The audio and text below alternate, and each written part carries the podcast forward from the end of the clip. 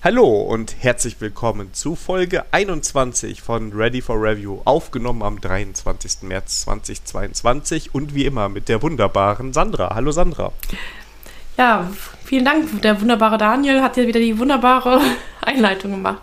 Ich habe schon im Vorgespräch gesagt, wir können eigentlich wieder Volljährigkeit feiern. Nämlich ist die amerikanische. Endlich weltweit Ready for Review auch mit Alkohol genießbar. Hm. Oder gibt es Länder, wo man keinen Alkohol genießen darf? Das bestimmt, aber vom Alter her ist es, glaube ich, also es ist total totales Halbwissen, oh Gott, oh Gott, noch keine zwei Minuten aufgenommen und schon, ja. 40 Sekunden, sage ich dazu. Oh, yeah, okay, yeah. Amerika. Okay, wir sind auf jeden Fall amerikanisch jetzt auch volljährig. Wir dürfen nicht nur Auto fahren, sondern auch Alkohol trinken. Ja, mega. Das ist jetzt erstmal mega. die letzte Volljährigkeit. Ja, irgendwann kommt Rente, ne? Ja, wenn das so weitergeht, auch ziemlich bald. Der Daniel hat schon, schon hier äh, Kalender aufgemacht und gesagt, ja, in der KW sowieso, können wir Folge sowieso veröffentlichen. Weil und wir zeitlich so total, wir sind zeitlich einfach komplett, passend zu einer der News des Monats, wir sind komplett out of time. Also das ist, äh, wir sind vor der Veröffentlichung der letzten Folge. Das, was haben wir noch nie hingekriegt? Wir hätten es ja auch noch theoretisch fixen können, weil wir jetzt schon wissen, dass wir die Folge jetzt morgen, glaube ich, raushauen. Ja. Ähm, ja. Ja, aber du, irgendwann gibt es immer das erste Mal, von daher alles gut. Genau. Und aber gut, wir werden jetzt, ich glaube, wir werden wieder in diesen Modus kommen, dass wir am Tag der Veröffentlichung oder kurz davor äh, kurz danach dann aufnehmen, ne? also dass das wieder so ein bisschen stimmt. Aber wir haben schon geguckt, es dauert noch ein bisschen, bis wir wieder in den normalen Rhythmus kommen, wo wir näher an der Veröffentlichung sind. Ja, aber irgendwie, ja, irgendwie, äh, normalerweise haben wir mal aufgenommen und zwei, drei Tage später, zwei, drei Tage später haben wir es veröffentlicht. Äh, aber jetzt irgendwie, ja. Aber demnächst hast du ja Urlaub, dann ja. können wir, können wir das vielleicht wieder gerade rücken. Genau, ich musste in den letzten Wochen am Wochenende zu oft Gartenhäuschen bauen und im Garten arbeiten äh, bei meiner Schwiegermutter. Und ähm, normalerweise ist Podcast schneiden so ein Samstags- oder Sonntagsthema. Naja, du hast meinen Rat von letzter Folge nicht befolgt. Nein, nicht. Was war denn der Rat von letzter Folge? Naja, du hättest einfach, ähm, du kannst dich einfach von der Gartenarbeit drücken, indem du vorschlägst, einfach mal Beton auszugießen und grün anzumalen. Ja, aber das ist ja noch kein schönes Gartenhaus. Ich habe auch vorgeschlagen, dass die neuen Steine, die da sind, dass die so schön sind, dass man doch nichts drauf bauen muss. Das hat aber keine Mehrheit gefunden. Ja. Und stattdessen haben wir dann ein schönes Gartenhäuschen aufgebaut. Naja, gut. Kannst du ja. wer weiß auch, für was das nochmal gut ist, diese Fähigkeit. Gartenhaus aufbauen, ja, wer weiß. ja. Ja, so sind wir. Ähm, aber nicht nur ich habe Family IT Support geleistet, auch wenn das, nee, Family Support geleistet, IT Support nicht wirklich, oder? Nein, ich Doch so ein bisschen sagen. iPhone konfigurieren habe ich gemacht. Was habe ich? Ich habe so ein bisschen iPhone aufräumen und E-Mail-Accounts einrichten, Gedöns gemacht, aber das zählt eigentlich nicht, äh, denn äh, du warst da viel fleißiger. Ja, also äh, Oma hat, hat den Wunsch geäußert, eine dass sie eine Videotürsprechanlage haben möchte. Und eigentlich ist die, um, dieser Wunsch nur entstanden, weil sie die Türglocke nicht mehr so gut hört. Und da hat sie mir auch Links geschickt. da habe ich gesagt, Oma, ähm, schön, dass du das wünschst, aber das bauen wir dir nicht ein. Was war dann? Die hat so Sachen gewünscht, wie, wo wir den, äh, die Hauswand halt stemmen müssten oder in den Wänden im Flur halt Ritze schlitzen müssten, um halt dann ähm, von der Kamera halt zum Monitor das Signal halt zu verlegen. Und habe ich gesagt, okay, Oma, du gibst mir deine Anforderung und ich suche da was raus und das baue ich dir auch rein.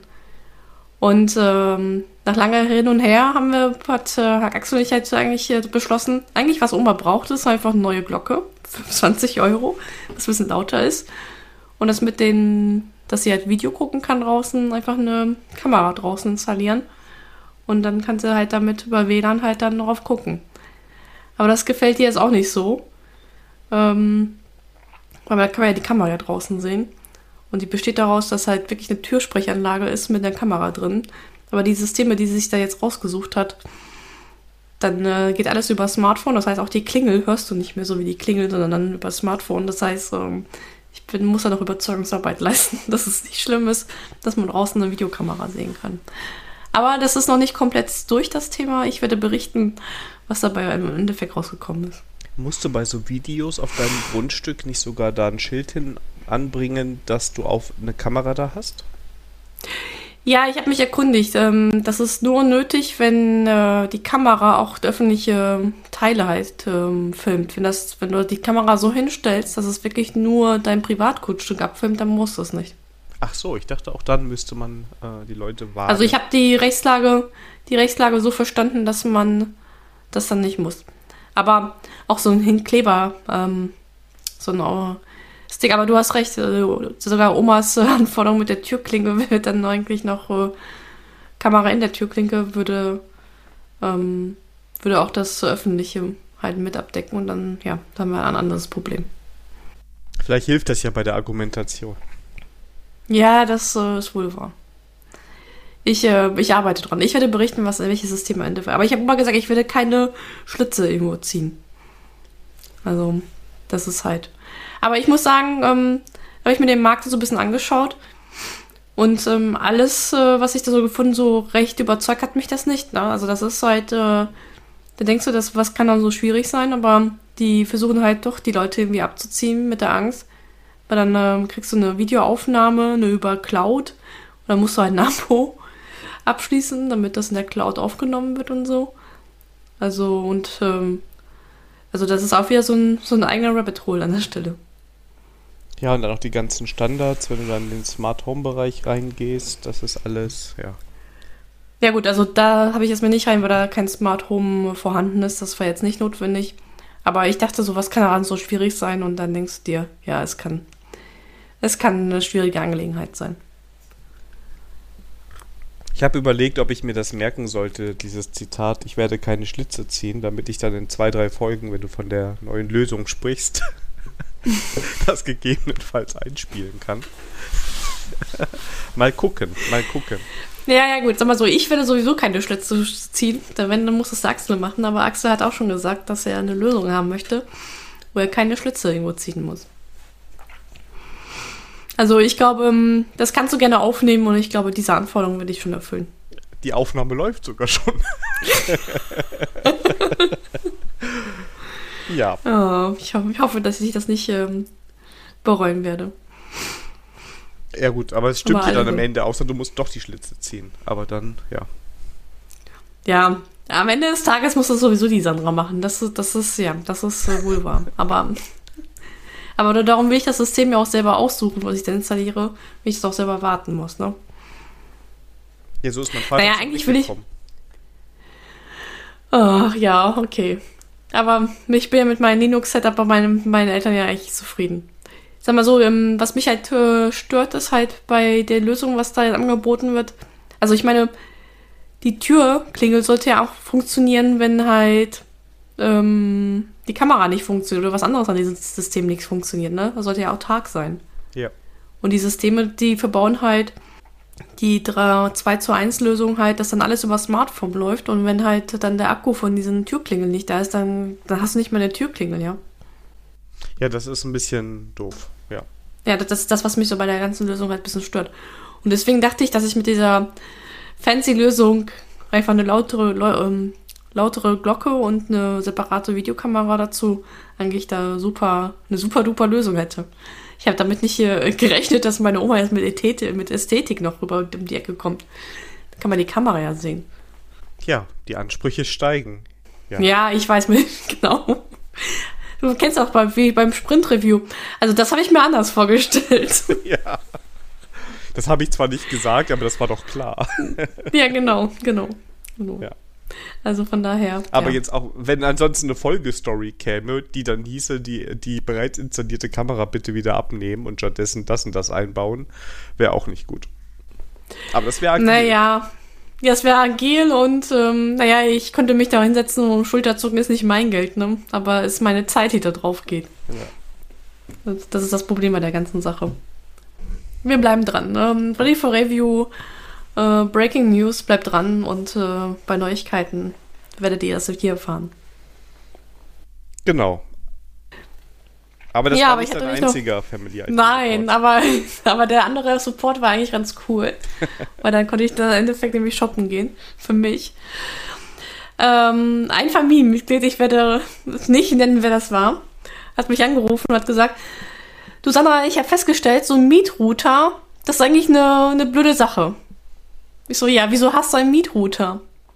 Ja, weil äh, mit Telekom damals halt einen Mietrouter angedreht hat. Ich so, alles klar. Und, äh, aber ich habe mir selber überlegt, dass dieser Mietrouter doch eine schlechte Idee ist. Ich brauche einen neuen Router, ja. Naja, lange Rede, kurzer Sinn. Ähm, ich habe mir da überlegt, hm, du hast eigentlich im Keller noch eine Fritzbox stehen, eingebaut, die du eigentlich immer schon mal austauschen wolltest, weil du gerne mal was anderes ausprobieren wolltest. Und es wäre auch jetzt die Gelegenheit. Da habe ich dann gesagt, hier kriegst du meinen Fritzbox-Router und dann bestelle ich mir was Neues. Das habe ich auch gemacht. Ist heute sogar pünktlich zur Folge gekommen. Noch nicht installiert, aber ähm, ähm, das werde ich wohl am Wochenende machen. Naja, ich hatte überlegt, mein Router, also es ist halt so ein DSL-Modem mit Router, das muss ja kein reiner Modem, DSL-Modem, sondern ein DSL-Modem mit Router. Und da bei mir da sowieso im, ähm, im ähm, Elektroschrank drin steht, was total abgeschirmt ist und im Keller ist, brauche ich die ganze WLAN-Funktionalität halt nicht vom Router. Was bei mir entsprechend noch abgeschaltet ist. Und habe ich halt nicht umgeschaut, ob es halt Router, also DSL-Mode mit Router ohne WLAN-Funktion gibt. Die gibt es. Und so habe ich mir eine, nennt sich Draytech-Figur gekauft. Die kostet eigentlich genauso viel wie eine Fritzbox, hat aber eine ganz äh, andere geile ähm, Funktionalitäten, dass ich halt ähm, mehrere Virtual Netzwerke damit bauen kann und Firewalls, äh, mit Security Firewall drin hat. Und ähm, die gibt es natürlich auch mit WLAN. Also wenn man WLAN haben möchte, geht das auch. Und das gibt es auch als LTE-Router. Ähm, aber ich habe jetzt die ohne, ohne die ganzen Funkgeschichten mir geholt. Und ja, ähm, ist eigentlich eher aus den, ähm, eigentlich gedacht für mittelständische Unternehmen. Aber ich dachte, ich probiere jetzt mal was anderes aus als eine Fritzbox. Und ja, da habe ich ein neues Spielzeug. Wahrscheinlich werde ich diese Funktionalität auch alle nicht brauchen, wie bei dem WLAN, aber das ist halt eine andere Geschichte. Wir- haben hier eine Fritzbox. Bin ich eigentlich mit zufrieden, muss ich sagen. Also die. Ja, ich, also, äh, mich nicht missverstehen, eine Fritzbox ist halt äh, also, vollkommen, also, wenn ich meine Verwandtschaft mit Routern ausstatte, dann auch mit Fritzboxen. Ähm, was macht mir die Wartung halt ähm, vereinfacht, mir die Wartung. Aber hier ist halt der IT-Nerd bei mir durchgegangen und dachte ich mir, okay, da bestellst du dir was Neues. Und was anderes. Immer wieder was anderes ausprobieren. Da bin ich mal gespannt. Da werden wir auch was von hören, denke ich mal. Ja, genau. Und äh, wahrscheinlich kommen die ersten, wie konntest du dir das bestellen? Aber das, na, das so. Bitte mit der Kritik warten, bis ich das mal selber ausprobiert habe. Und ich habe auch gesagt, wenn das halt nicht funktioniert, dann ähm, bestellt mir eine Fritzbox und dann ist auch gut. Ja. Aber die Fritzboxen, die gibt es halt nur mit WLAN, ne? Also, ja. Das kannst du auch ausschalten da drin. Ja, das weiß ich, habe ich auch gemacht, aber ja, ich da dachte ich mal, ich probiere einfach mal was anderes aus. Alles gut. Also es gibt auch kein Argument, warum ich jetzt mich gegen eine Fritzbox entschieden habe, also aus meiner Sicht. Vielleicht haben die Zuhörer ja etwas. Und nein, ich bin noch nicht in den Rabbit Hole, dass ich mir den Root DSL-Modem Router noch selber baue. Also, so weit bin ich noch nicht gekommen. Erst die eigene Tastatur, dann der Router. Ja, genau, genau. Alles Step by Step. Ich meine, meine, an der Tastatur muss ich das mit den Löten noch üben, ne? Ja. Da sind wir auch gespannt, äh, was da rauskommt. Hm, ja, wahrscheinlich, wahrscheinlich nichts, aber das ist eine andere Geschichte. Ist auch jetzt bald Ostern. Ja, ja, das stimmt. Eigentlich könnte ich mir was zu Ostern dazu wünschen. Ich muss dem Philipp mal anschreiben und dass er mir mal sagt, welchen Set er da mir empfehlen würde. Ja. Ja. Ja, aber ähm, ja, das war Family IT Support. Genau. Kommen Diesmal wir wenig, ne? News. Ja, aber ja gut, kommt immer so drauf an. Das ist ja so Ja. abwechselnd. Kommen wir zur News des Monats beziehungsweise Hausmitteilung. Ja. Und äh, du darfst anfangen. Ja, der Cope hat sich, oder Kobe hat sich gemeldet, ähm, weil der am Mac so ein äh, Terminal verwendet, was er wohl ganz gut findet. Das nennt sich Warp, wie der Antrieb. Und da hat er mich dann eingeladen. Ähm, das ist Uh. natürlich ganz hip in Rust geschrieben, also schneller geht das gar nicht mehr. Ha- Hat, hat, hat der was von Clubhouse-Feeling, ne? Wenn Ja. du eingeladen werden musst. Ja. Mega. Und ähm, Ja, ist halt ein Terminal. Also ist ein bisschen besser als ein Terminal, also muss man schon sagen. Ähm, das ist, also ist natürlich super fancy und alles. Ähm, ja, was ist daran so fancy? Das ist, überlege ich gerade selber, während ich es hier offen vor mir habe. Also ich würde sagen, es ist so ein bisschen, ähm, also es ist nichts drin, was du nicht mit einem Terminal dir zusammen konfigurieren kannst. Das gleich mal vorweg. Also wenn gleich jemand sagt, ach, in der History kann ich auch so und so navigieren, ja, alles klar, kannst du machen, alles gut. Ähm, ist halt so ein bisschen hübscher gemacht. Das heißt, wenn du in der History bist, bekommst du so ein Overlay, wo du dann durch deine History mit Pfeilen navigieren kannst. Ähm, du kannst, äh, du bekommst immer so Abschnitte im Terminal angezeigt, wenn du Befehle ausführst. Ähm, kannst leichter kopieren, kannst dir so Permalinks in dein Terminal kopieren und damit arbeiten. Also das ist so ein bisschen, ich sag mal, wenn man ein Terminal hat und versucht hat, das so ein bisschen Desktop-artiger, cooler zu machen. Ne? Also ich würde vor allem sagen, dass diese ganze Nutzung ein bisschen besser geworden ist. Das integriert sich alles ganz super in deine Anwendung alles rein. Ähm, und ähm, ist alles ganz hübsch ich muss sagen, ich weiß noch nicht, ob es bei mir das Default-Terminal bleibt. Ich habe es jetzt die letzten äh, zwei Wochen halt verwendet, weil ich es halt ähm, bekommen habe. Ne? Und dann wollte ich halt mal gucken, ob das, äh, was das so tut. Ihm fehlt aber noch, das ist aber angekündigt, dass es kommt, mein Killer-Feature, nämlich, dass ich einen Shortcut habe, mit dem ich das Terminal mir sichtbar machen kann. Uh. Ähm, ja, und das ist echt was, was mir fehlt, weil ich jetzt schon ein paar Mal mich dabei erwischt habe, dass ich bei mir F12 drücke und dann kommt nichts. Und dann bin ich mir erstmal irritiert. Der ja. Quake-Modus fehlt. Ja, also es muss ja nicht so von oben runterkommen, aber ich bin es einfach gewohnt, dass ich so mein Terminal einfach äh, nach vorne hole. Und ähm, das kommt aber alles noch. Also ein schönes Terminal kann man sich angucken. Wenn es einem von euch super in den Fingern juckt, neue Terminals aus, so neue hippe Software auszuprobieren, indem man sich nur per Einladung ähm, reinholen oder reinkaufen kann, dann könnt ihr eigentlich könnt ihr Ready for Review bei Twitter anschreiben, dann habe ich bis zu 20 Invites. Uh. Genau. Und die würde ich raus, die würde ich raushauen, ja. Aber ihr müsst uns folgen. Also geht nur an Follower äh, von Ready for Review, die uns da eine Nachricht schreiben. Die ersten 20 kriegen was. Und ähm, wie, da, wie wir letzte Folge gelernt haben, wir schließen alles aus, versprechen nichts und der Rechtsweg ist ausgeschlossen. Der Rechtsweg ist ausgeschlossen und äh, alles weitere. Wir verwenden eure Daten nur, um das zu machen, was wir da versprechen und so weiter und so fort. Ready for hm. Review, der Jura-Podcast. Das heißt, du hast jetzt, hast jetzt eine Verlosungskiste doch aufgemacht. Sehr cool, sehr cool. Ja, ist ja keine, also es ist einfach, wenn da jemand Bock drauf hat. Also ich glaube jetzt nicht, dass sich 20 Leute melden. Ich kannte das Ding vorher auch nicht. Ich finde es halt so ganz cool. Und wer sagt, ich mache ein bisschen was im Terminal und ähm, das äh, klingt spannend. Ihr könnt ja auch auf die, die Webseite von denen mal gehen. Die verlinken wir in den Show, Show Notes. Ähm, ja. Da jetzt kommt die entscheidende Frage. Das ist wirklich nur für Mac, ne? Also Linux-User und Windows-User sind raus. Das ist momentan nur für den Mac. Es soll aber für alle anderen auch kommen. Okay, gut. Dann. Äh, genau. Ja. Da bin ich aber gespannt. Also es wird ähm, für Linux und Windows rauskommen und sie bauen sogar, was immer das heißt, auch an einer Browser-Version. Und ähm, was sie so noch versprechen, ist vielleicht auch ganz nett. Also man kann so Blöcke, also wenn du ein Command ausführst, alles, was da drunter rauskommt, das kannst du teilen. Ja, mhm. als coolen Screenshot, keine Ahnung. Es soll wohl irgendeine Realtime-Kooperation dann noch reinkommen, dass Kollaboration reinkommen, dass du mit mehreren Leuten deiner Session arbeiten kannst. Und das ja. ist ja noch eigentlich ganz nett. Und sie wollen auch die, also zumindest die Suche vom Mac wollen sie noch tiefer integrieren. Also es ist, es ist ganz nett. Ich habe das Gefühl, die wollen halt Terminal nochmal neu denken und in cool und in fancy und schön machen. Finde ich auch alles gut. Ja. Mal da gucken. bin ich mal gespannt. Mal gucken. Also wenn das so unter Linux ist, dann sag mir Bescheid, dann probiere ich es doch mal aus. Ja, das, äh, dann können wir noch mal ähm, das wieder auf Wiedervorlage setzen. Ja, ja. ja. Also, aber für die Mac-Nutzer meldet euch und dann kommt ihr auch auf Warp. Auf Warp-Geschwindigkeit. Genau. Nee, aber sag mal so, ich würde ähm, ähm, ich würde dich noch mal ein paar Wochen noch mal interviewen, denn ich arbeite einen neuen, neuen Vortrag per Shell durch die Techie-Galaxie.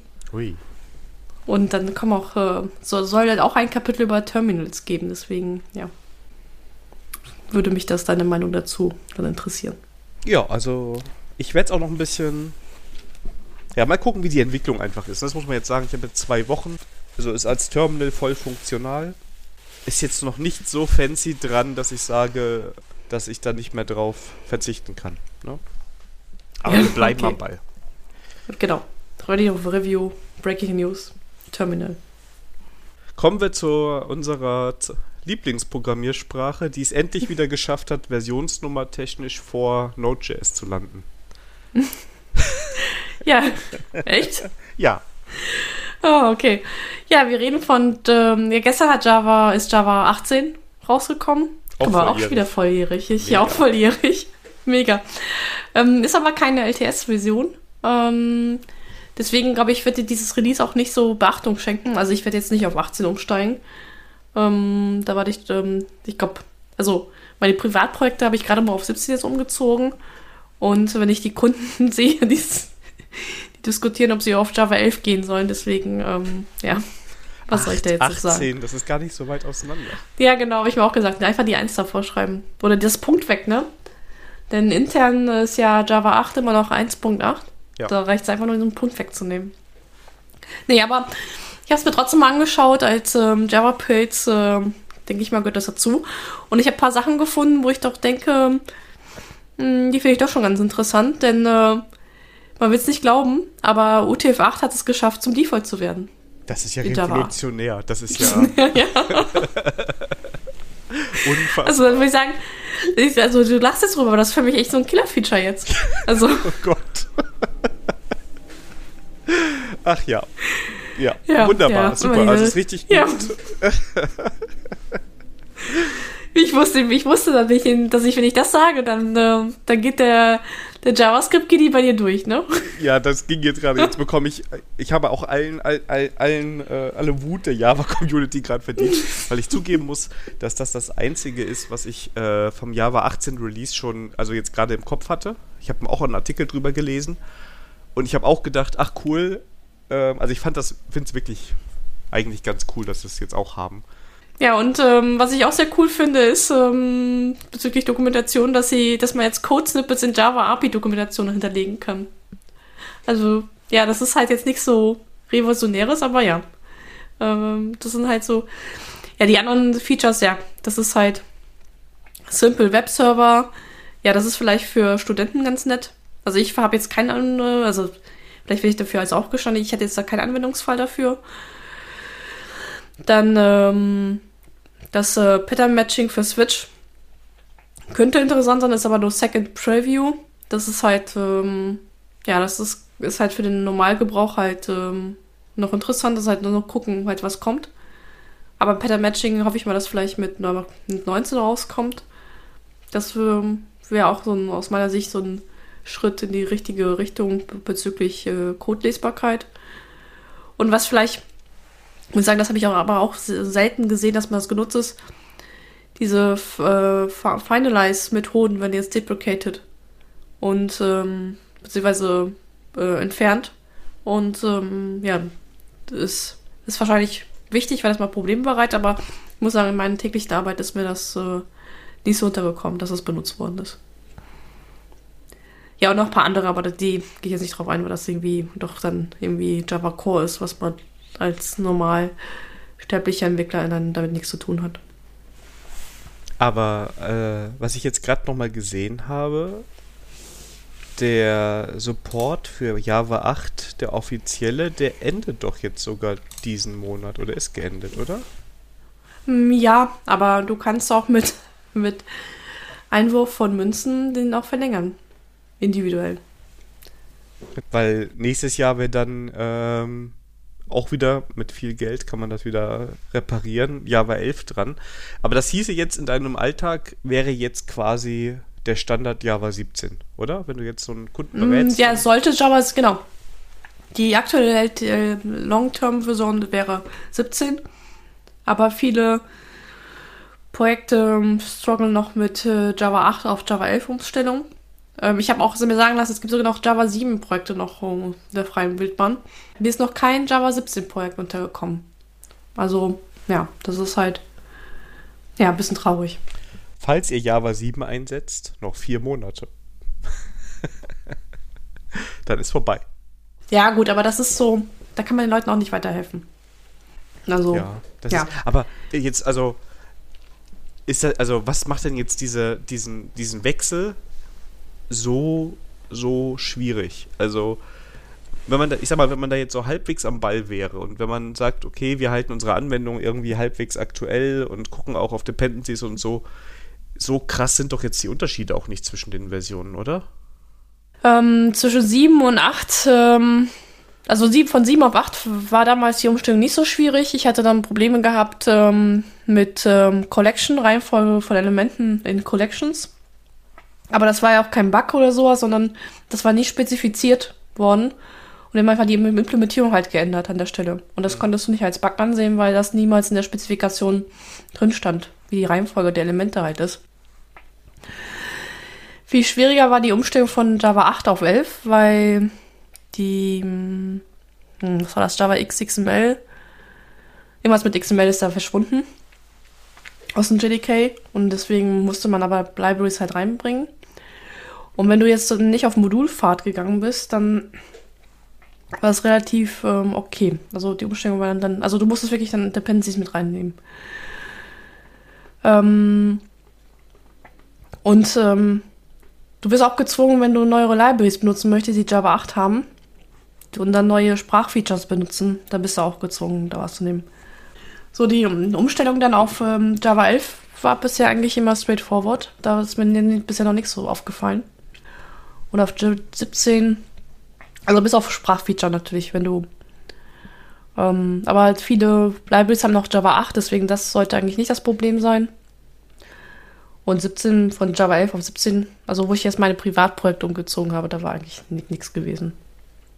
Also ich kann mir vorstellen, dass manches, ähm, aber das, da muss ich sagen, sind diese Leute selber schuld, wenn sie Internas von Java Core Internas benutzen, die dann ähm, geändert worden sind und das dann zu Problemen bereitet und dann müssen sie halt eine andere Lösung dafür finden. Aber das muss ich sagen, das ist dann hausgemacht.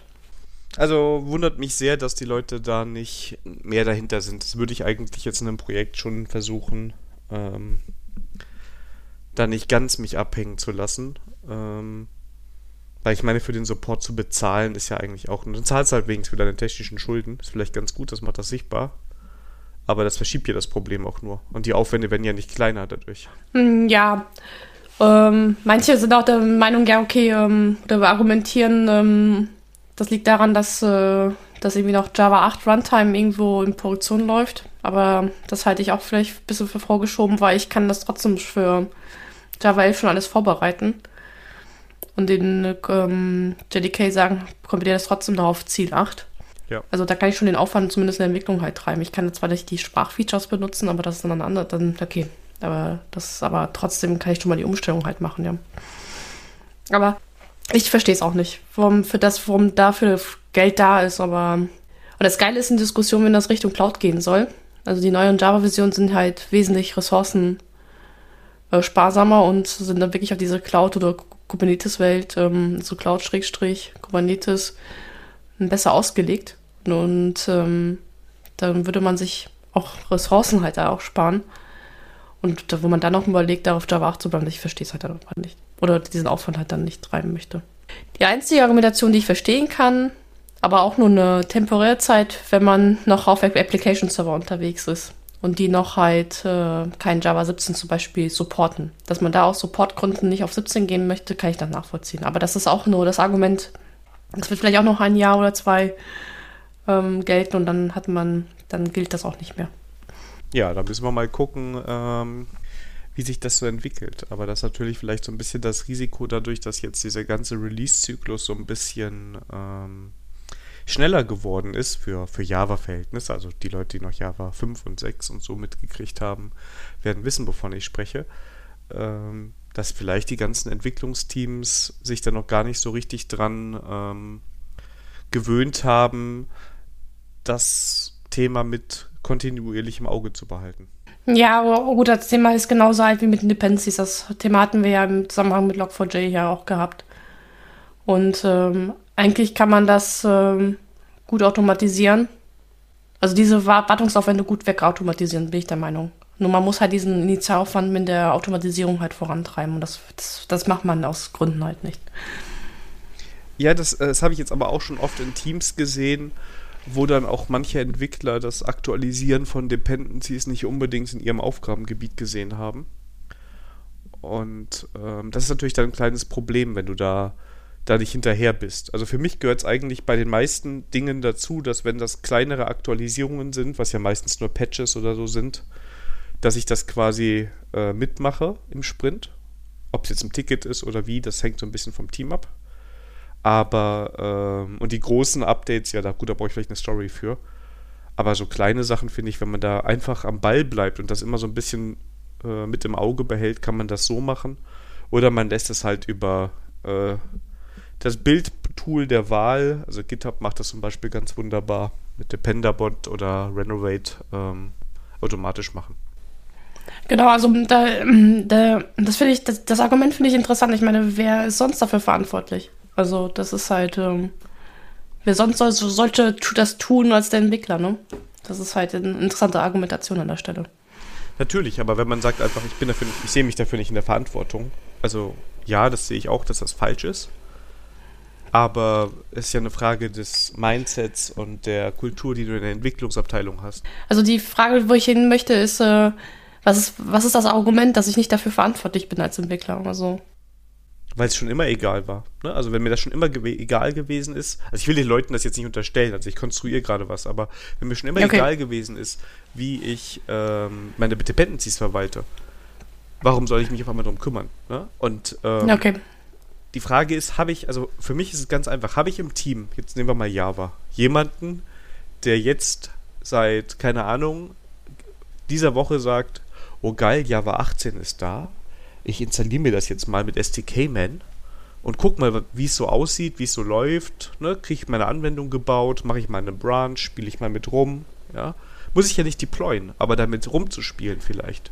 Ne? Also dieses Mindset zu haben, ich will da mit der neuen Version arbeiten, ich will sehen, was da drin ist. Ich bin mir aber bewusst, dass ich jetzt nicht alles gleich deployen kann. Dann habe ich irgendwie meistens in, in einem Team jemanden, der sowas auch nach vorne treibt. Und ähm, wenn ich Leute habe oder nur Leute habe, die sagen, ach ja, Java 8 tut doch und das Management hat ja gesagt, sie zahlen jetzt bis Dezember 2030 die Supportkosten, dann müssen wir ja nichts aktualisieren, ist ja okay. Das hängt halt auch wieder ganz viel, also da kommen wir jetzt schon wieder in das Thema mit ähm, Uncle Bob und Software Craftsmanship. Ne, dann entwickle ich mich auch als Entwickler nicht weiter. Und ähm, das ja. hat so eine, so eine feine Balance zwischen immer Latest und Greatest installieren und einfach so ein bisschen auf dem aktuellen Stand bleiben. Also man muss jetzt nicht 18 unbedingt installieren, aber vielleicht zumindest mal mit 17 rumgespielt haben und dann sagen, ja, können wir machen. Also ja, also ich gucke mal die Features, also ich kann nur berichten, wie ich das mache. Ich gucke mir schon die Features von an von den neuen Versionen, aber wirklich umstellen, meine Projekte tue ich wirklich mit der mit der LT-Version. Weil ähm, vielleicht bei ein paar Projekten ich maintain auch bei Open Source, ähm, nämlich auch de, neben der letzten LT-Version vielleicht auch die aktuellste Version, also vielleicht auch vielleicht doch Java 18 da mit einnehmen und zu gucken, ob das überhaupt noch kompilierfähig ist mit der. Aber das war es auch schon. Ich glaube, Java 11 wird auch äh, in Unternehmen, wenn die Unternehmen gezwungen sein, halt Java 11 einzuführen, wenn die wichtigsten Libraries halt auch die unterste Linie halt Java 11 haben. Also das ist so die Erfahrung, die ich äh, mit Java 8 Umstellung halt, auf, auf, mit der Umstellung auf Java 8 halt gemacht habe. Solange die Libraries und sowas auch ähm, ähm, eine andere Vision unterstützen, dann gehen die wenigsten halt drauf. Außer die haben halt das gewisse Mindset. Aber was spricht denn, also was ich mich jetzt gerade frage, ist, so mache ich es jedenfalls mal bei Node-Projekten und so habe ich es früher auch bei Java-Projekten gemacht. Eine neue Java-Version ist draußen. Juhu. Ich installiere mir die lokal mit STK-Man oder sowas ja. und das einfach mal ein Projekt mal kompilieren. Also ja. das kann ich ja relativ mit sehr wenig genau. Aufwand genau. einfach mal machen. Und dann gucke ich, was passiert genau. jetzt. Und oh, meine Tests laufen durch. dann ist das schon mal ein ganz gutes, also wenn ich, also das kann ein sehr gutes Zeichen sein, dass ich, die Tests durchlaufen, ne? Und ja. Ähm, ja gut, aber dann scheuen die Leute halt den Aufwand, dass äh, CI da irgendwas äh, geupdatet werden muss, mit Betrieb gesprochen werden muss. Ähm, ähm, man hat ja mal als Heizbringer Docker als immer Argument gebracht, da kann ich ja schnell äh, Docker-Container halt mit Java, mit der neuen Java-Version. So stellt sich aber auch, raus, auch heraus, nee, geht nicht, weil man äh, nur Container von der zentralen Stelle halt benutzen darf und die sind noch nicht so weit. Ja. Deswegen, also Du hast vollkommen recht, das lokal auszuchecken und das ausprobieren, das ist äh, das Kleinste, aber die meisten scheuen halt dann den Aufwand halt, was da hinten hinkommt, ne? Obwohl ich sagen würde, ähm, ähm, man könnte das auch mit der neuen Java-Version halt weiter bauen lassen, lokal. Also mit, dass ich lokal mit 18 weiter also arbeite und das halt einfach das Java-Target oder das Java-Release halt auf 8 oder lasse.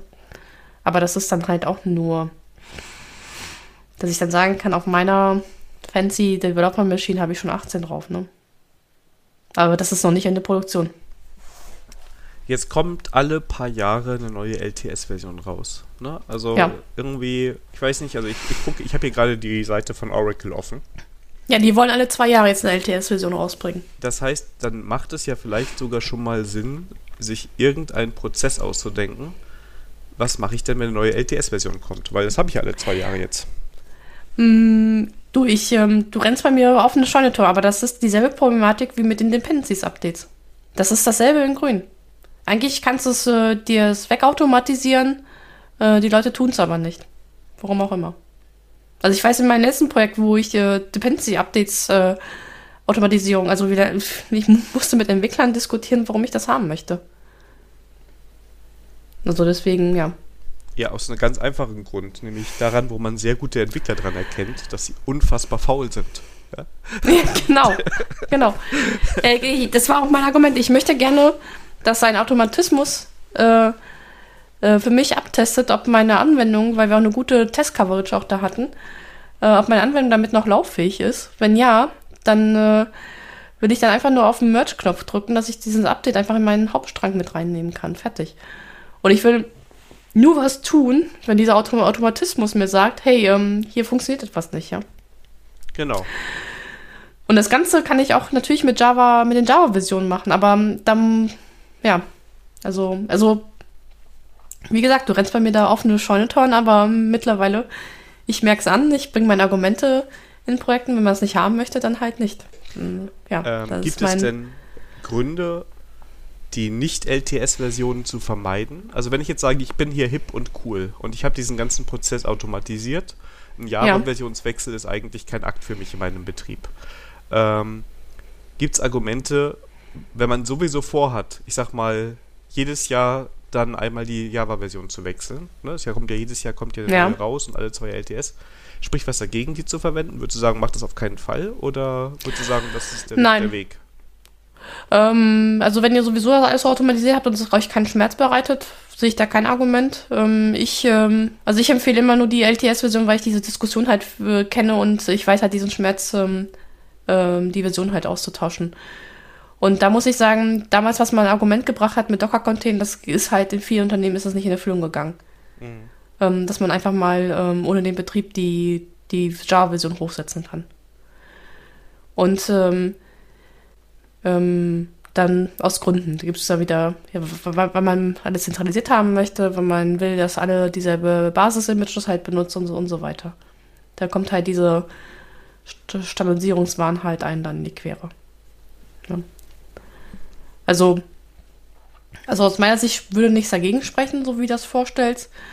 Ähm, in, ähm, ich empfehle nur die LTS-Version, weil ich halt die Realität halt kenne wo dann halt das nicht automatisiert ist und ähm, dass die Leute nur alle zwei Jahre sich mit der, mit der Thematik beschäftigen sollten. Mhm. Und sag mal so, für mich ist es auch äh, total in Ordnung, wenn man sagt, okay, die alten Projekte lasse ich noch auf Java 11.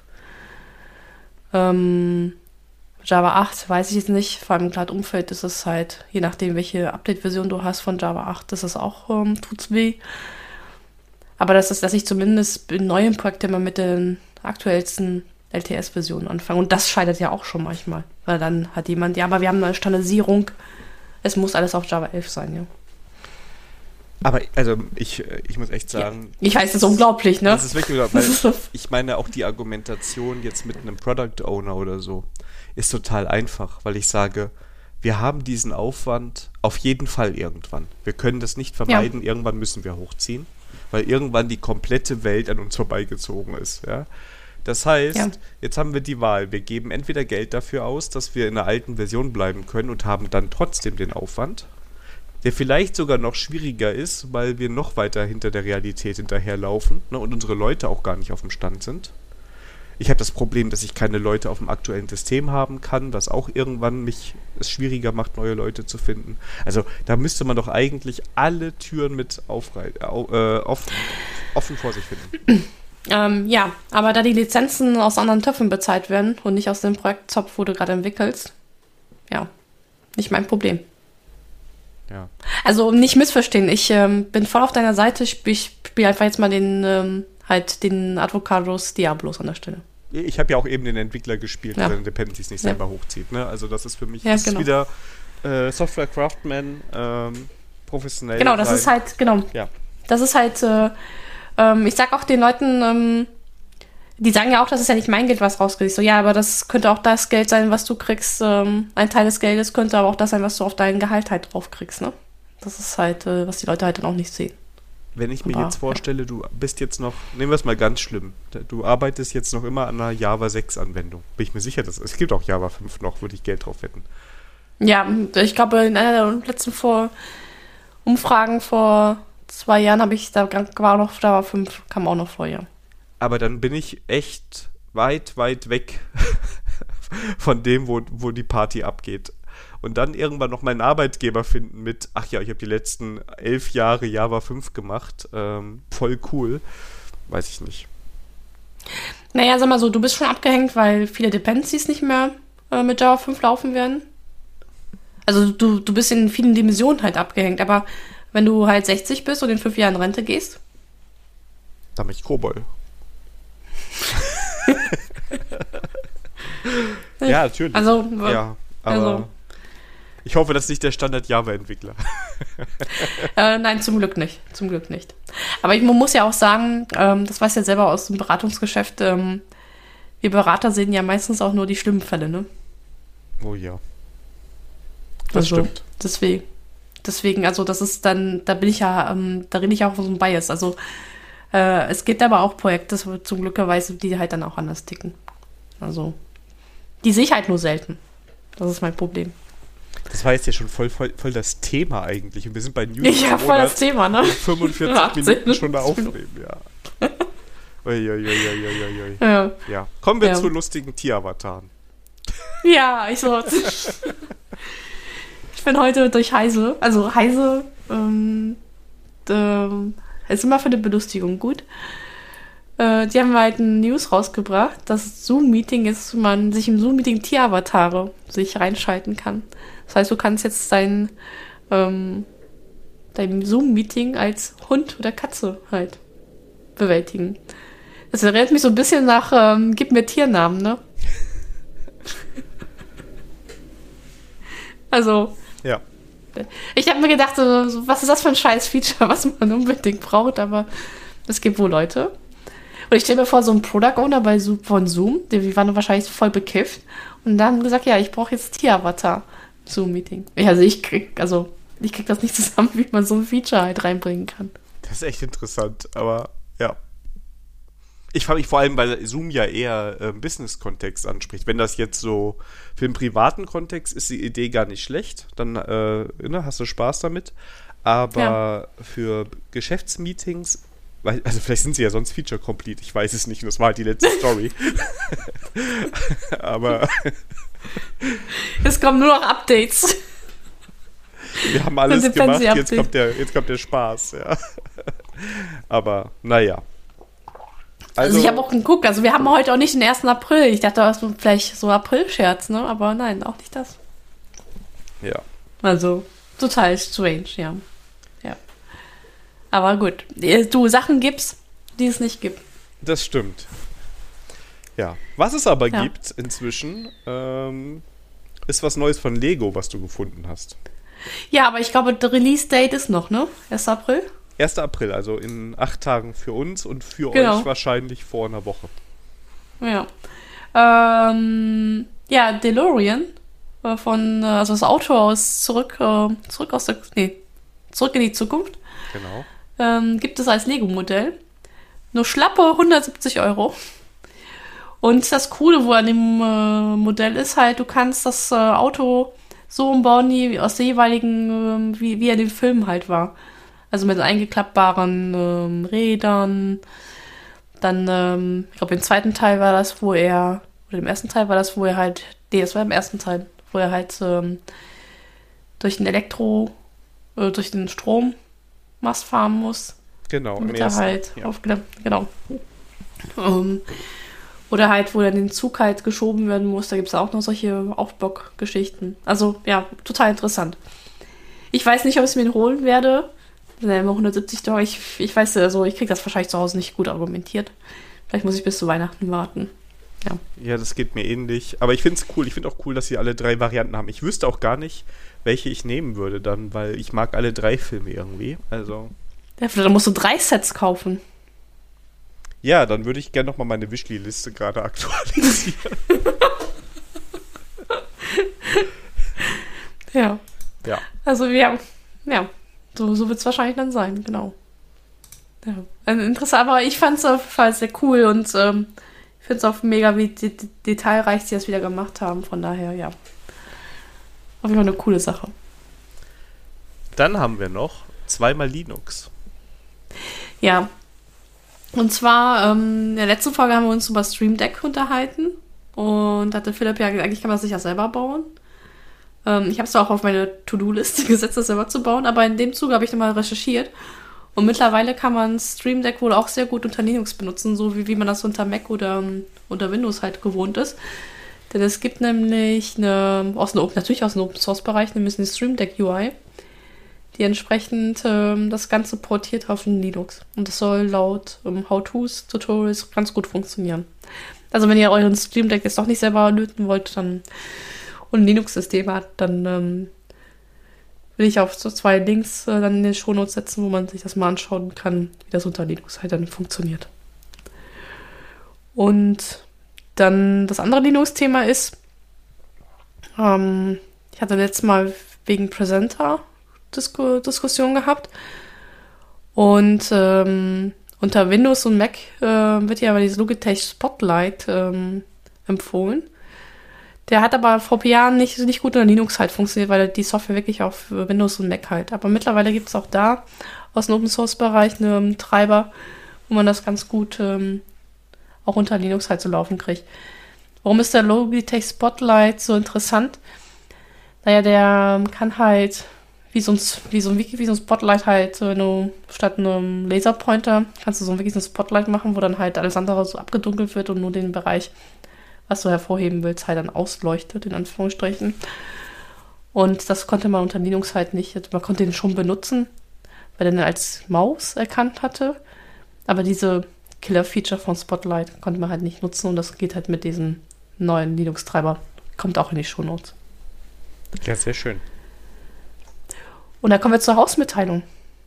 Ja, denn ähm, wir wollen wahrscheinlich irgendwann mal wieder CSGO spielen. Genau, und wir sind, wir sind durch die Kontaktformular-E-Mails, die nicht an uns zugestell, äh, zugestellt worden sind, mal durchgegangen. Und da kam der Wunsch von Christian, wir sollen mal Bescheid sagen, wie wir zocken. Und deswegen haben wir einen Ready for Headshot Discord-Kanal mal aufgemacht. Und da, wer da mit uns mal zocken möchte, ist da eingeladen, mal in Discord zu kommen. Und dann können wir gerne mal einen Termin ausmachen, wo, Genau. ihr, wo ihr Daniel und mich jagen könnt. Ja.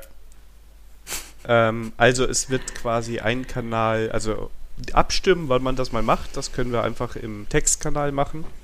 Am besten unter allgemein. Aber wir legen oder wir haben dann in der Zukunft, den, Sp- ich lege ihn am besten direkt an, äh, einen Sprachkanal, wo man das, ähm, ja, wo wir dann zusammen zocken können. Genau. Also, ja. Bin ich mal gespannt. Ich auch. Bis dahin muss ich ja wahrscheinlich noch ein bisschen üben. Ich auch. Ich habe nämlich Ewigkeiten nicht mehr gespielt. Also von daher. Ach komm, zwei, drei Wochen her, oder? Ich, äh, seit wann, wann haben, also nachdem wir gespielt haben, habe ich noch mal an einem Wochenende und dann ewig nicht mehr. Okay. Weil Axel hatte ich ja noch mal gesehen, Gü, wo du üben warst. Ja, aber das ist ja schon. Steam sieht alles. Ja, aber Steam das ist schon ein paar alles. Wochen her. Also das ist. Äh, Ja, wir müssen jetzt. Steam aufmachen. Wir müssen mal Steam jetzt mal gucken. Ja, alles Ja. gut. Ich habe aber seitdem wir das letzte Mal gezockt haben, glaube ich, auch nicht mehr gezockt. Also von daher passt schon. Und ich habe dich öfters getroffen, also musst du ein bisschen und dann dachte ich erst wieder. Ja. Ist ja geil. Auf jeden Fall. ähm, also ihr müsst keine, keine Sorgen haben. Wir, wir, wir reden gern darüber, aber ich glaube, so gut wie wir darüber reden, sind wir gar nicht. Also ich bin da ganz grottig drin. genau, deswegen hast du mich schon mehrmals abgeschossen. Anfänger. Ja. Genau, genau, genau. Ja. Ja, dann würde ich mal sagen, kommen wir zum Thema der Folge, ne? Genau, denn du warst Spannungsspiel und Spaß genossen. Und Java. Ja. genau. Ja, ich hatte ähm, das große Glück, wieder auf eine richtigen Konferenz zu fahren. So mit Anfassen und so. Ähm, denn äh, letzte Woche war, war die Javaland, ist wieder zurückgekehrt nach äh, ins Phantasialand, nach drei Jahren Abstinenz. Ähm, ja, drei Jahren? Nee, zwei Jahren. Zwei Ah, Jahre. wohl, meine letzte war vor drei Jahren. Also 2019 war die letzte Javaland vor Ort. Dann ist sie 2020 ausgefallen. 21 war sie äh, online nur. Ja gut, je nach Zählweise zwei bis drei Jahren. Und ähm, ja, das war eigentlich total cool, wieder Leute zu sehen, ähm, die man seit drei Jahren nicht so gesehen hat. Um, war auch total, also es war auch ein bisschen geflasht, so wieder mit so vielen Leuten. Aber es war eher positiv. Ja, das war eine Woche Happening, würde ich mal sagen. Also, ja, für mich war das auch, ähm, auch mental total wichtig, mal da rauszukommen. Und ich habe mich auch wieder getraut, wieder auf die Bühne zu gehen. Ich habe jetzt zwar keinen Vortrag gehalten. Ich habe mit den Hendrik zusammen das äh, Frühstücksfernsehen moderiert. Und das war für mich so ein, ja, so ein Mind, also, ja, so Meilenstein, beziehungsweise Test, wie das ist, ähm, ob ich das vom, vom Druck her aushalte, auf die Bühne zu gehen und da vor Leuten zu stehen. Und ich würde sagen, ich habe das erfolgreich bestanden und das ist wieder so, dass ich auf jeden Fall wieder ähm, versuchen werde, wieder Vorträge halt zu halten. Sehr schön, sehr schön. Hast du dir denn Vorträge angeguckt, die erwähnenswert sind? Also bestimmt, aber Ja. welche sind so mega erwähnenswert? Also ich muss sagen, ähm, aber das ist, das ist typisch Java, denn also ich kam zu Vorträgen halt zu hören wenig. Ähm, liegt einfach daran, ähm, dass du jemanden triffst, dann Kaffee trinken gehst, dann sich verquatscht, weil du die Leute halt, ähm, halt lange nicht mehr gesehen hast. Ich habe mir trotzdem vorgenommen, drei Vorträge zu hören. Und ähm, ich habe einmal von Georg Berki Abstraction, nee, Branching, nee, Abstraction bei, nee, Branching bei Extraction, nee, Abstract bei Branching, muss, muss ich mal gucken, kriege ich jetzt durcheinander. Ähm, es ging halt um eine Techn ähm, Technik, Programmier-, Refactoring-Technik, wie du halt weiterhin lauffähig ähm, oder auslieferungsfähig bist, obwohl du gewisse Refactorings halt machst. Dann ähm, denken wir alle, man muss ja branchen und dann hast du langlebige Branches. Und der Georg hat dann vorgestellt, wie du das halt mit, ähm, mit Programmiertechniken halt hinkriegst, dass du weiterhin auf dem Master oder auf dem Trunk bleiben kannst, weiterhin ausliefern kannst und trotzdem ähm, große Refactorings halt machen kannst. Das klingt spannend. Ja, also man kann sich das die Videos on Demand auch nochmal anschauen. Ich nehme an, dass der Georg das auch nochmal auf anderen Konferenzen nochmal ähm, oder auf Meetups nochmal vorstellen wird, das Thema. Also, ähm, und wie ich den Georg kenne, wird auch bestimmt irgendwann mal auch einen Artikel rausbringen. Also, das ist halt äh, echt eine coole Thematik an der Stelle. Ähm, den zweiten Vortrag, äh, den ich mir angeschaut habe, war von, äh, von Wendy Berki. Ähm, sie hat äh, Feminism for Geeks. Und das Coole ist halt, ähm, sie hat mit IT gar nichts am Hut. Ähm, und die hat eine wunderbare ähm, Art und ähm, emotionslose Art, also äh, sachliche Art und Weise halt Feminismus halt, das Thema halt danach zu bringen. Und sie hat einfach mal, ist sie durch die Historie gegangen und äh, welche, wie historisch das halt ist. Und ähm, sie hat das echt super gemacht. Also, also das war auch eigentlich, ihr erster Vortrag auf einer Konferenz. Also ähm, hat sie super gemacht. Leider gibt es keine Aufnahme davon. Ich ähm, würd, würde aber sie nochmal bitten, dass sie nochmal diesen Vortrag nochmal auf anderen IT-Konferenzen halt, ähm, halt bringen. Und das Lustige war, wo ich der Diskussion so nach dem Vortrag mitbekommen habe, es gab so einige Leute, die sich selber als Feministen äh, bezeichnet haben, aber kann die ganze Historie darüber gar nicht. Also das fand ich so ein bisschen äh, witzig an der Stelle. Und ähm, den dritten Vortrag, den ich mir angeschaut habe, war von Stefan Schloth. Der war halt, was ich als ähm, Entwickler gerne vorher von über Kubernetes gewusst hätte. Und ähm, da hat er berichtet halt seine Pitfalls, was er mit Kubernetes hatte. Ähm, kann ich an vielen Stellen auch bestätigen. Für mich war der, der ähm, Vortrag interessant, weil ich eigentlich vorhatte, einen ähnlichen Vortrag vorzubereiten. Den habe ich aber den Titel jetzt gegeben, Kubernetes Developer Survival Kit. Und ich wollte halt gucken, ob ähm, die thematisch halt große Überschneidung da ist. Und ähm, der geht aber auf andere Sachen halt ein, als was ich halt eingeben würde. Von daher ähm, war das schon mal interessant zu wissen, nach dem Motto, okay, puh, anderer Schwerpunkt. Ich kann den Vortrag doch machen. Also der ist halt so, so über ähm, über Internas von Kubernetes gegangen und wie die sich halt verhalten und was ich da als Entwickler halt darauf beachten muss. Und ich gehe, würde in meinem Vortrag eher dafür gehen, okay, ich bin jetzt gezwungen, halt ähm, Anwendungen für Kubernetes zu entwickeln und wie strukturiere ich jetzt mein, mein Repo? Ähm, wie kriege ich das lokal in meine Entwicklungsumgebung halt aufgesetzt? Ähm, wie kann ich die Helmcharts entwickeln, lokal, ohne dass ich jedes Mal pushen muss? Wo lege ich meine Helmcharts überhaupt ab? Und ähm, ja, vielleicht schneide ich da auch ein paar Thematiken an, dass ich halt, ähm, was ich dann beachten muss in der Anwendung, aber das ist dann eher ein nachgelagertes Problem. Es gibt noch tausend, oder nicht tausend nicht, aber mehrere andere Vorträge, die total interessant waren, wo mir gesagt worden ist, dass ich mir angucken muss und das gucke ich mir dann halt jetzt im Nachgang, äh, wenn Aufnahmen existieren, das im Nachgang nochmal an. Cool. Also können wir uns auch mal, wenn du noch weitere schöne Talks findest, entweder bringen wir es auch mal in der nächsten Folge oder wir schreiben es nicht. Genau, also ich würde sie, genau, ich würde sie dann halt verlinken.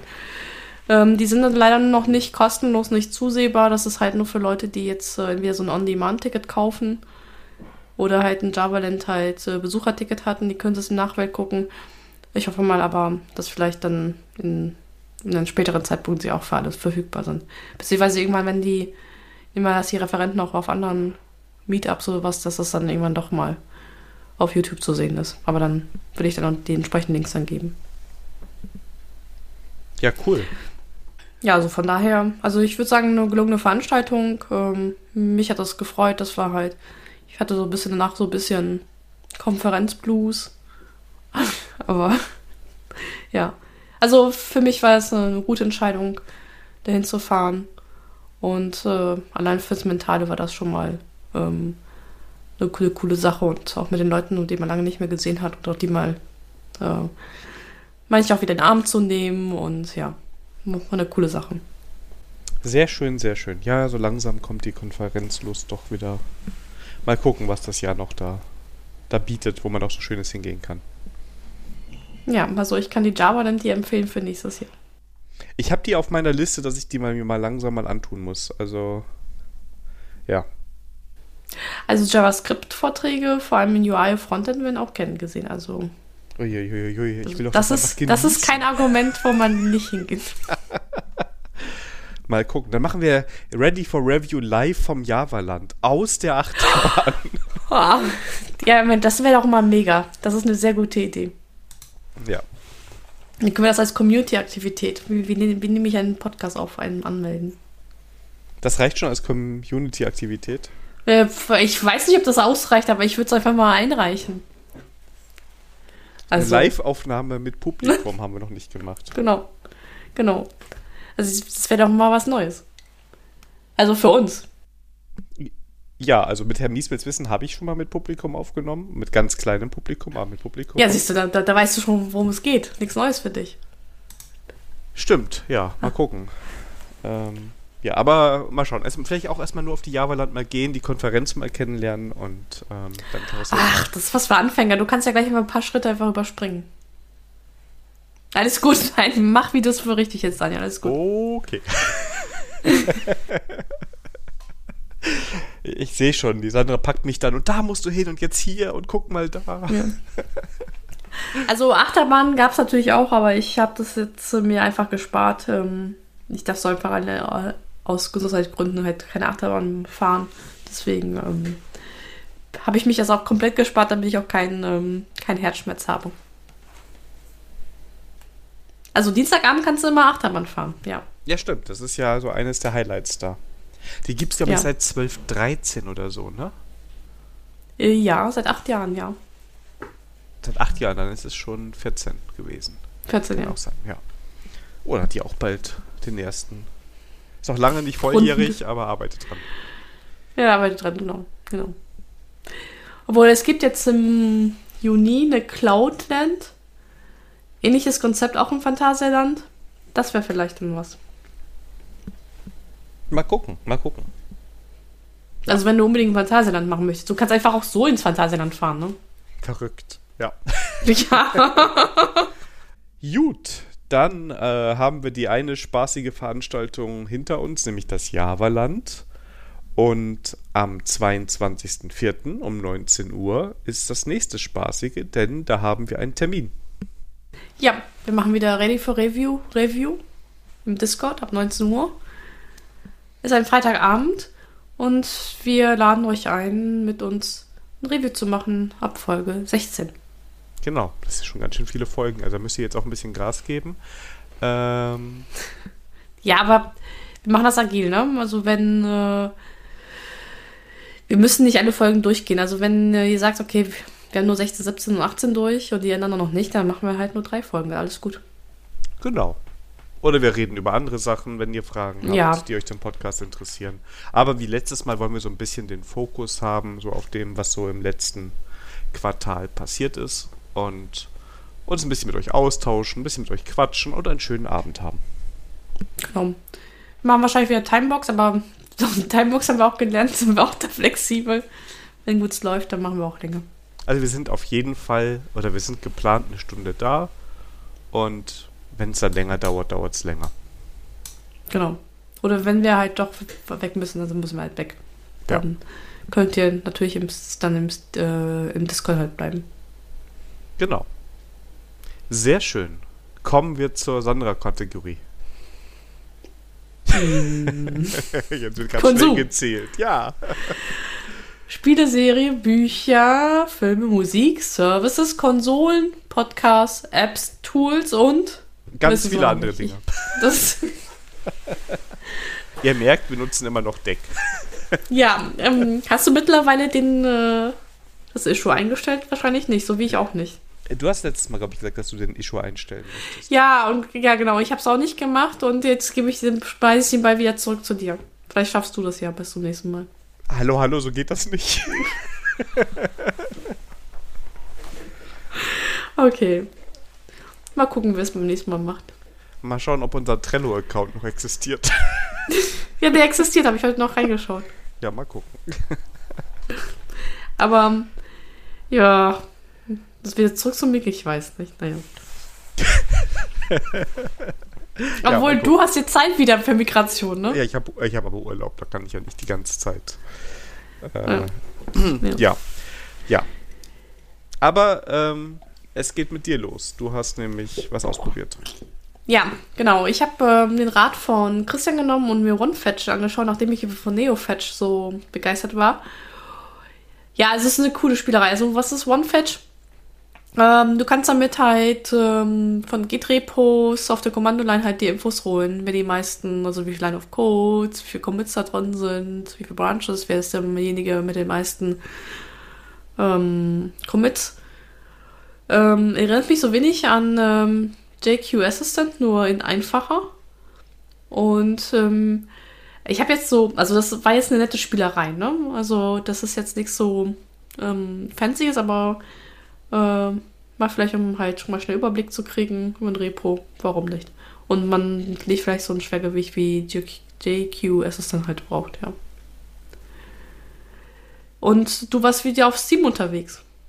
Ja, und zwar ähm, habe ich mir nochmal ein schönes Aufbauspiel ähm, geklickt, nämlich Diplomacy is not an option. Und das ist so der klassische, du baust deine Base auf und dann kommen immer wieder äh, große Mengen an Gegnern, die deine Base kaputt machen wollen. Und äh, du musst das verteidigen. Das ist eigentlich schon. Und das sind wirklich also sehr, sehr haut den Lukas. So ungefähr. Also das sind wirklich riesige Gegnermengen und du hast auch sehr große Armeen irgendwann. Da gibt es schöne Videos, kann man sich bei YouTube angucken. Und ja, ich spiele da gerade die Kampagne, macht Spaß. Ähm, ist ein bisschen schwieriger das Spiel, also auch auf den einfachen Schwierigkeitsgraden ist es nicht geschenkt. Ne? Ähm, macht aber, ähm, gerade wenn man so Aufbauspiele spielt, Spaß. Ist, glaube ich, noch in Early Access. Kostet um die 20 Euro. Kann ich auf jeden Fall sehr empfehlen. Ist schon sehr viel Content drin. Und ja, ein gutes Spiel. Ja, was auch noch im Early Access ist und ähm, was bei mir im Haushalt ge jetzt gesuchtet worden ist, ist auch ein Spiel, was mal auf Steam erhältlich ist, nämlich Valheim. Ich glaube, das hast du schon mal vorgestellt. Ich habe es nur mal auf die Liste gepackt, weil, ähm, also Axel konnte es nicht erwarten, dass ich zu Java dann endlich fahre.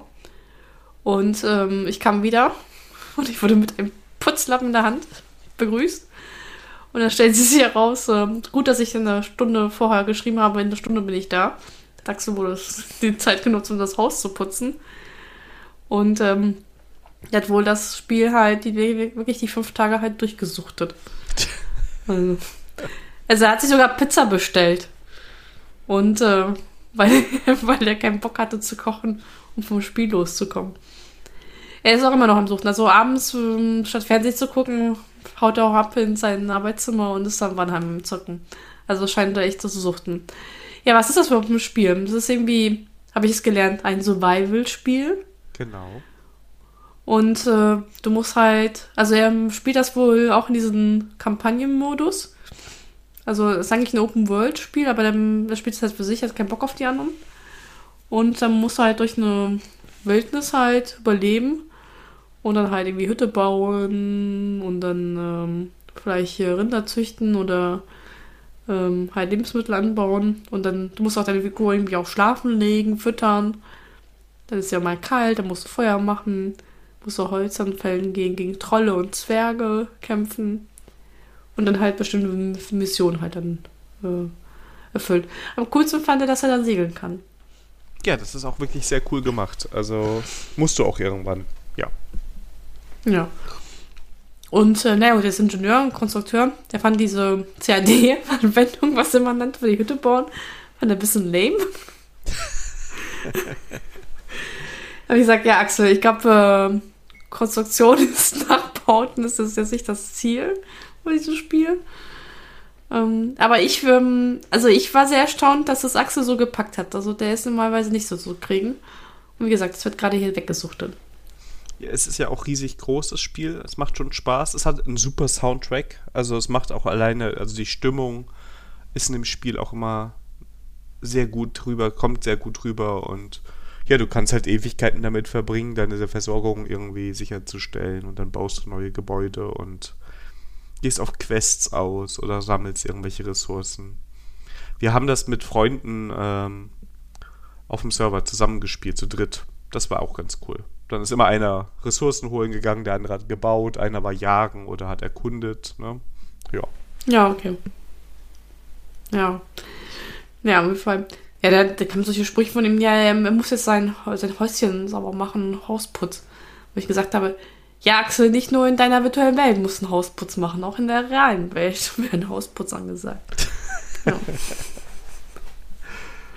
ja. Naja, aber ich hoffe mal, dass ab übernächste Woche das sich auch ausgespielt hat und dann passt das schon. Ja. Das nächste ist auch von dir. Ach, das ist ach Gottchen. Gut, dass du mich daran erinnert. Ja, wo Axel halt jetzt gezockt hat, hatte ich ja Zeit zum Fernsehen gucken. Und ähm, ich habe auf Netflix entdeckt, dass die Zack Snyder Cut-Version von Justice League rausgekommen ist. Und es war ein Vier-Stunden-Epos. Oh ja, der ist ewig, ja. Ja. Und ähm, irgendwann ist mir aufgefallen, äh, dass ich das, das Original ja auch schon gesehen habe, aber irgendwie war das wie ein, doch ein anderer Film. Ähm, ähm, also ich habe das Gefühl, also das Ende ist irgendwie doch schon gleich, aber irgendwie der Weg dahin ist doch irgendwie anders. Deswegen, ja, man kann darüber streiten, ob jetzt vier Stunden sehenswert ist, aber wer Herr der Ringe Direction Cut guckt, der hält das, das auch aus. Also, es war ein, auf jeden Fall ein netter Abendvertreib. Also, statt einer Miniserie kann man sich auch das halt entsprechend rein. Und das ist halt auch ganz cool mit Wonder Woman und Superman und Batman. Obwohl ich mich ähm, mit dem Batman, so, so wie da das dargestellt ist, irgendwie nicht so anfreunden kann. Irgendwie ist das nicht so mein Batman. Not my Batman. Not my Batman. Hast du eigentlich schon einen neuen Batman gesehen? Nee, noch nicht. Ich habe jetzt letztens gesehen den äh, aktuellen Spider-Man, den neuesten. Der kam jetzt, äh, den kannst du jetzt online erwerben. Und da ich die ersten beiden schon hatte, den habe ich gesehen, der ist gut. Aber den Batman noch nicht, ich, weil ich gehe jetzt gerade nicht ins Kino, ne? Und ja. ähm, ich glaube, ich hole ihn mir oder ich schaue ihn mir an, wenn er irgendwo online verfügbar ist, in irgendeinem Streaming-Dienst der Wahl. Okay. Weil ich glaube, er soll gut sein. Also ich glaube, glaube ich, eher positive Kritiken gehört. Ja. Ja. Wir werden berichten. Wir werden berichten, genau. Ähm, bis dahin lese ich nämlich einen Comic zum zweiten Mal. Jetzt habe ich, ich habe mir, ich habe echt überlegt, ob ich den Comic hier vorstelle oder ob ich dich erst die Bände lesen lasse.